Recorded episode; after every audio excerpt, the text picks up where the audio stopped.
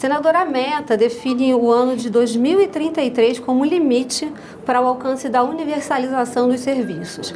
O que seria isso? 99% da população com água potável e pelo menos 91% com tratamento e coleta de esgoto. Como nós estamos em relação a essa meta, senador? Essa é a nossa preocupação, porque nós estamos em 2023 e para o ano 2033 faltam 10 anos. 10 anos. E o tempo passa muito rápido, né? Então, para você levar água para todas as famílias do Brasil e levar esgoto sanitário a 91% da população brasileira é um desafio muito grande. Então, para que isso aconteça, tanto o Tribunal de Contas da União quanto o próprio Congresso Nacional, particularmente aqui o Senado, é, teremos que fazer esse monitoramento ano, ano a ano, para saber se está evoluindo mesmo. Como é que a gente faz essa avaliação? Primeiro é observando a aplicação da, do marco legal do saneamento, com essa lei brilhante relatada pelo inesquecível senador Tasso Gereissati. Ele saiu, não é mais senador, ele não quis mais concorrer, mas deixou esse legado extraordinário para o Brasil, que é um legado desafiador para ser atingido. Principalmente no sul, sudeste, não teremos assim muita dificuldade de atingir essas metas não. Mas no nordeste e no norte, terá que ter realmente políticas descentralizadas com esse objetivo, visando quem mais precisa, né? promovendo a equidade do saneamento, que é dar mais para quem tem menos. Quais são os principais desafios, senador, hoje nessas regiões que o senhor está citando? Primeiro, nas grandes capitais, até que, que é fácil também levar água, mas o difícil mesmo é o interior, né? levar para as comunidades. Como é que você vai levar para a área rural? Esse é um desafio que tem que ser muito bem pensado. Sim. Como levar o esgoto e a água, a água e o esgoto para as comunidades, para as terras indígenas, para as comunidades quilombolas, para os beiradeiros, que a gente chama beiradeiro, as pessoas que, que realmente margeiam os rios da Amazônia, não é? Muito, e o sertão nordestino todo, que eles têm, já têm, vivenciam o drama da escassez de água no Nordeste, carro-pipa para aqui, para colar. Então, teremos que fazer uma maneira inteligente que esses consórcios entre, de concessões desse serviço de água e esgoto, com empresas sérias, com, são concessões longas, mediadas aí pelo BNDES, que realmente faz as, as modelagens, de tal forma que esse, essas empresas faça esses investimentos. Ela pegue, por exemplo, um município importante que, que dê lucro e os municípios, os pequeninhos que realmente não são lucrativos. E ainda mais as comunidades rurais. Então a empresa tem que ter essa visão grande, desafiadora de como levar, vai ter que criar circunstâncias, situações para levar é, água e esgoto. Como é que vai fazer numa comunidade pequena do interior do Amazonas para levar o esgoto sanitário? não é? Pois é, como Pois é, aí ele teria que encontrar outras alternativas de tratamento de esgoto que não seja esse convencional, não é? Então, tudo isso vão criar modelos. No mundo todo tem esses modelos, né? Nos países em desenvolvimento existem esses modelos. Então, e o Brasil tem esse conhecimento, o Nordeste tem esse conhecimento, o Norte tem esse conhecimento também, que a gente luta muito para levar. Ah, mas a dificuldade assim, com o recurso do orçamento da União, é impossível. Como é, fazer? É impossível, a gente não pode nem imaginar. O volume de recursos é tão grande que o dinheiro do orçamento não, não sobra. Hoje as despesas é, discricionárias que o governo tem é muito pouco dinheiro para manter a máquina em pé, manter os ministérios, manter as despesas de água, luz, telefone, combustível, né, tudo isso, a manutenção de prédios públicos, não é? Manter toda a estrutura do governo em pé, é, sobra aí uns por 90 bilhões de reais ou menos para pagar tudo. Então esse dinheiro não dá de jeito nenhum para fazer investimentos em, em, em saneamento básico no Brasil.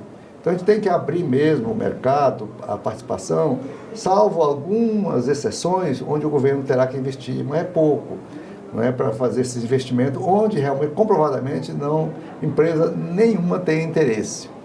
Então, é um desafio enorme, mas é esse trabalho que nós estamos fazendo aqui de ir monitorando, chamando autoridades do setor de água, de esgoto, de resíduos sólidos, de drenagem de água das chuvas, tudo isso é, a gente vai ouvindo e eles vão falando para nós todos como é que deve fazer esse encaminhamento.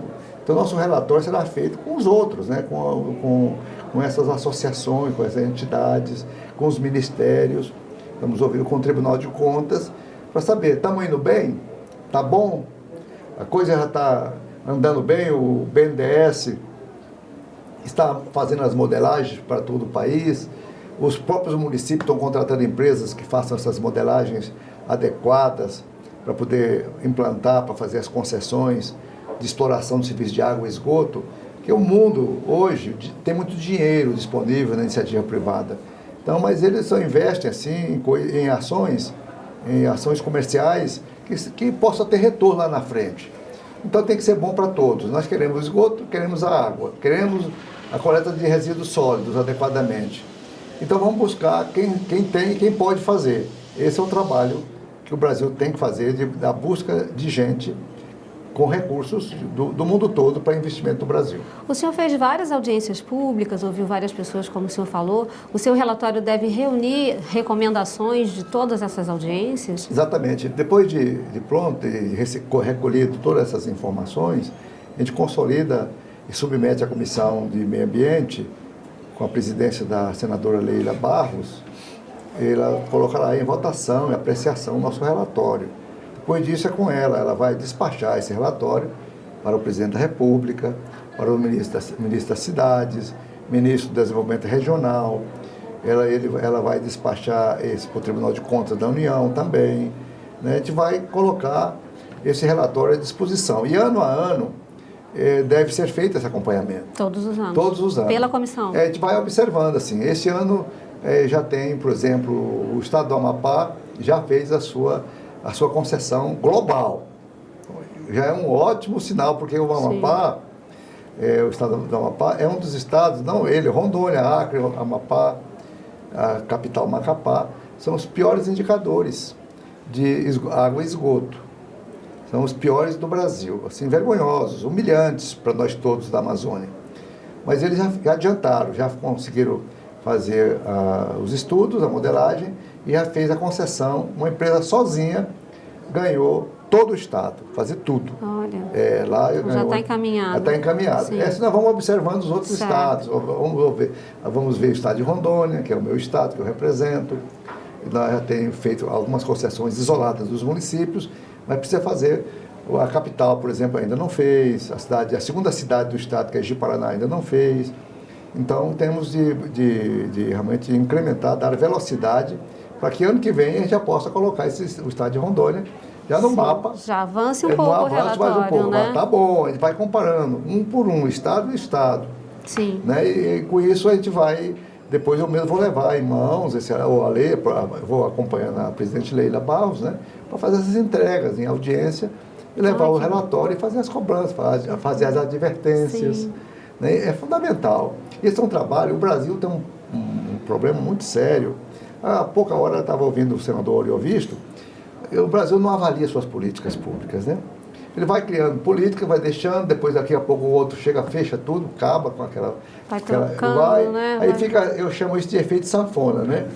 É um, um faz, outro desfaz. Sim. Um faz, é igual uma sanfona, abrindo e fechando. Um abre, outro fecha.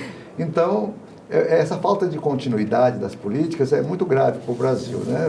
Tem políticas boas que são encerradas por questões políticas, né? ideológicas. Isso é ruim. O saneamento não tem ideologia, a água não tem ideologia, esgo, é, drenagem de água da chuva não tem ideologia. Isso é, tem que fazer. Seja de, de esquerda, seja de direita, seja de centro, tem que ser feito. Então, é, essa, essa pauta une a todo mundo porque é uma, é uma situação dramática que o país vive. Né? Os estados do Sudeste estão mais avançados por merecimento, por facilidades, por nível de riqueza, de renda da população, têm feito seu trabalho. Os estados do Norte são mais pobres, mais difíceis, não têm recursos próprios para investimento, então eles estão, nós estamos atrasados. Mas é muito desigual viver nas palafitas, Sim. aquelas crianças. A, a, a, o gasto com saúde pública aumenta muito. As doenças endêmicas, as doenças, de modo geral, transmissíveis por veiculação hídrica. Tudo isso é um custo para o Brasil. Sim. Isso é gravíssimo. não é só a falta da água limpa e pura, não são realmente a água contaminada que você vai distribuir para todo mundo tomar. A escassez de água, até mesmo para os animais. Então é fundamental que a gente faça esse trabalho, um trabalho que não tem nenhuma visão crítica, de maneira nenhuma, apenas de, de, advertência e de cobranças. Isso é importante. Senador, muito obrigada pelos seus esclarecimentos. Seja sempre muito bem-vindo. Muito obrigado.